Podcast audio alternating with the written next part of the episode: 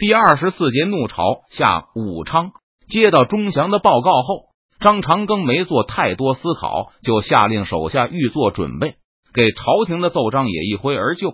奏章的内容主要是：大明的安东王听说先皇在高邮殉国，以为有机可乘，所以亲自督统湖北明军围攻武昌。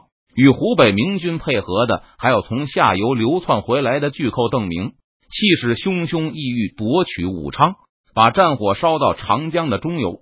张长庚在奏章中信心十足的对朝廷保证，他已经制定了坚壁清野的政策。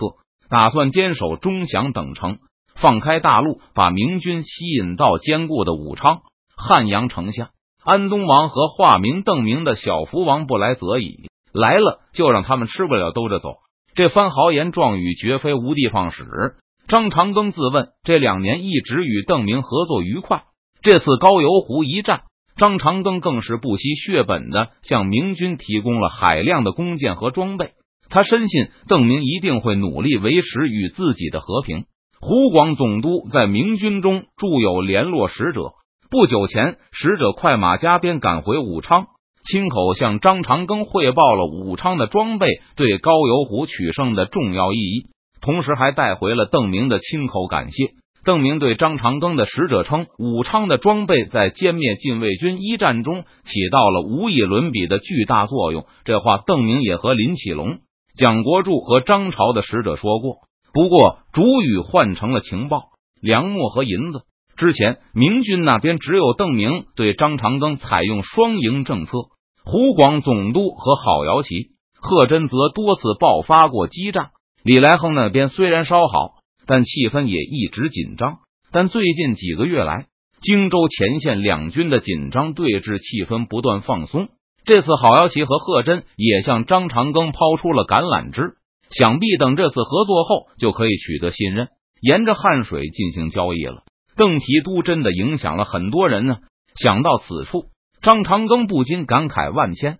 不用说郝瑶琪他们，就是张长庚本人也渐渐抛弃了势不两立，除了投降一切免谈的思维模式，而是积极展开谈判，尽量利用一切优势去赢取实际的利益。前一种思维模式，张长庚在过去的几十年间奉为金科玉律，从来没有动过一丝一毫的怀疑念头。但现在他却越来越被新的斗争模式迷住了。虽然周培公离开了武昌，但始终定时给湖广总督来信。一开始，张长庚看到江西给这个得力手下布政使衔时，并没有太放在心上。在他看来，这不过是南昌在向自己示好。听说蒋国柱大开中门迎接周培公，并把江南布政使大印相授时，张长庚也只是付之一笑，并为两江竞相巴结自己而沾沾自喜。但随后，周培公发挥出了越来越重要的作用。高邮湖一战前后，周培公四下奔走，成为督府之间沟通的桥梁，保证他们没有发生严重的误会。让几个狐疑不决的东南督府能够紧紧团结在一起。而在这一仗后，整个东南密谋集团都承认周培公是邓明问题专家，是当之无愧的通邓第一人。前些日子，周培公来信说，他又要帮助江宁巡抚和江西巡抚进行什么会谈。周培公表现的越是出色，张长庚就越是不安。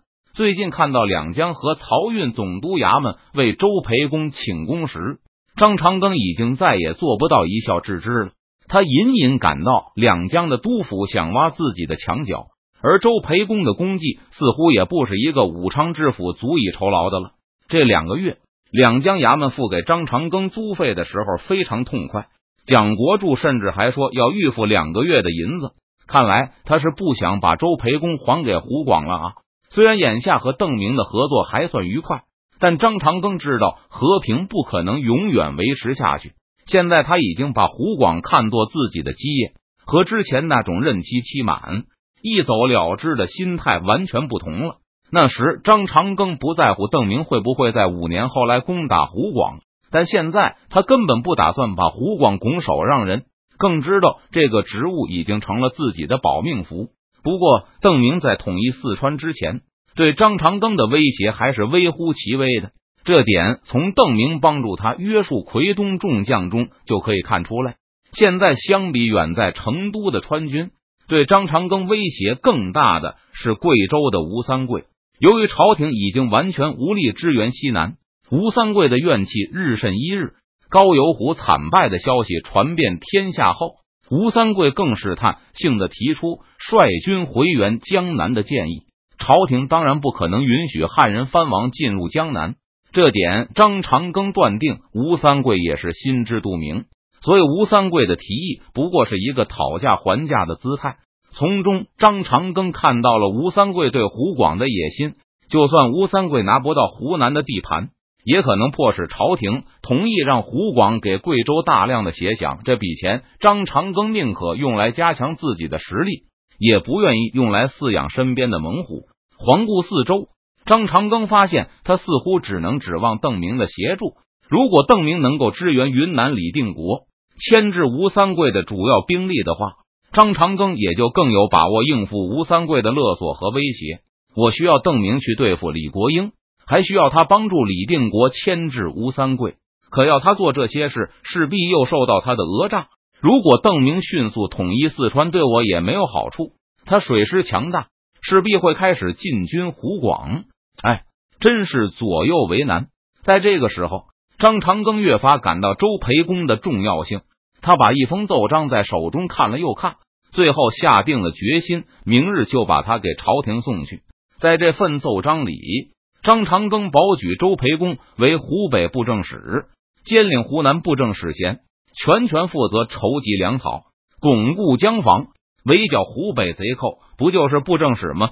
我也拿得出来，而且还是两个。将来我还可以拿出巡抚职务来。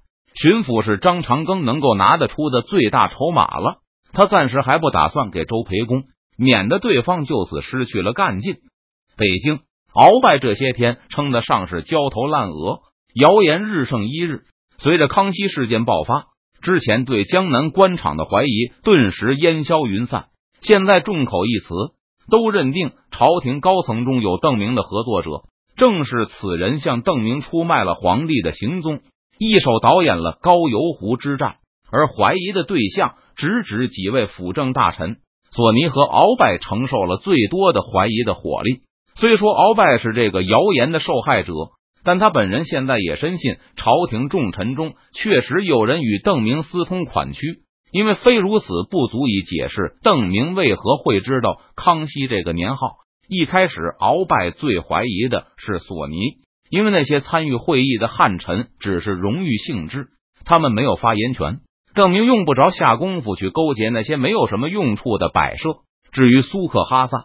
外界或许认为这个两白旗的人很可疑，而且有动机勾结邓明出卖皇太极的儿子。但鳌拜作为深知内情的重臣，完全清楚这个人就是一棵墙头草，而且在议事会议上无条件的支持索尼。不过，鳌拜琢磨的头疼，也想不出索尼出卖先皇的动机。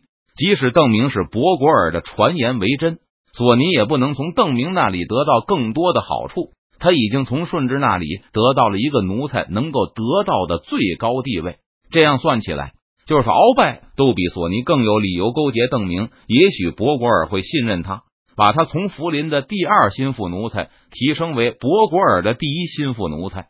但是鳌拜还没有蠢到这个地步，在最初的震惊过后，鳌拜不能不开始思考邓明为何要把这个消息透露给禁卫军的俘虏们。很显然。若是邓明真的在辅政大臣中有一个内应，那他一定会竭力保护，而不会故意将他暴露。反过来说，邓明是在有意的误导朝廷，试图让朝廷相信叛徒就是辅政大臣中的一个，从而掩护那个真正的内应。和鳌拜相同，索尼现在也有了类似的推测。他甚至进一步猜测，邓明可能从不同的渠道获得了皇帝的行踪和新帝的年号。除了那个出卖皇帝的叛徒外，邓明通过另外的方法实现了康熙这个年号，比如是索尼、鳌拜的某个师爷幕僚，这些人在康熙这个年号的确定上都起了很大的作用。那些参与讨论的汉人大臣也或多或少的施加了一些影响。这个猜测虽然听上去有道理，不过还是解释不了邓明为何要放出这个风声。如果索尼或者鳌拜的某个幕僚是邓明的人，那绝对是邓明宝贵的财富。他没有道理冒着细作暴露的风险，向禁卫军炫耀自己的能力，把这样珍贵的情报来源浪费在年号问题上，实在太过儿戏了。这些天，鳌拜和索尼苦苦思索着邓明的意图，试图找出他隐藏着的惊天阴谋，甚至还不敢和幕僚们商议，以免受到那个细作的误导。要是他们知道邓明不过是一时兴起，绝对会气炸了肺。尽管怀疑自己的幕僚。但鳌拜还是没有轻易的进行任何清洗，因为清洗自己的幕僚，就等于向众人宣布自己有泄露机密的责任，势必要为先皇的驾崩负责。这是鳌拜绝对不想承担，也根本承担不起的责任。今天又将召开御前会议，几个辅政大臣隔着远远的站着，警惕地保持着距离，各自想着自己的心事。再没有人像以前那样走到其他人身边低声说话，汉人臣子则躲在更远的地方，同样是一个个孤零零的。直到他们被太皇太后派来的御前侍卫召去，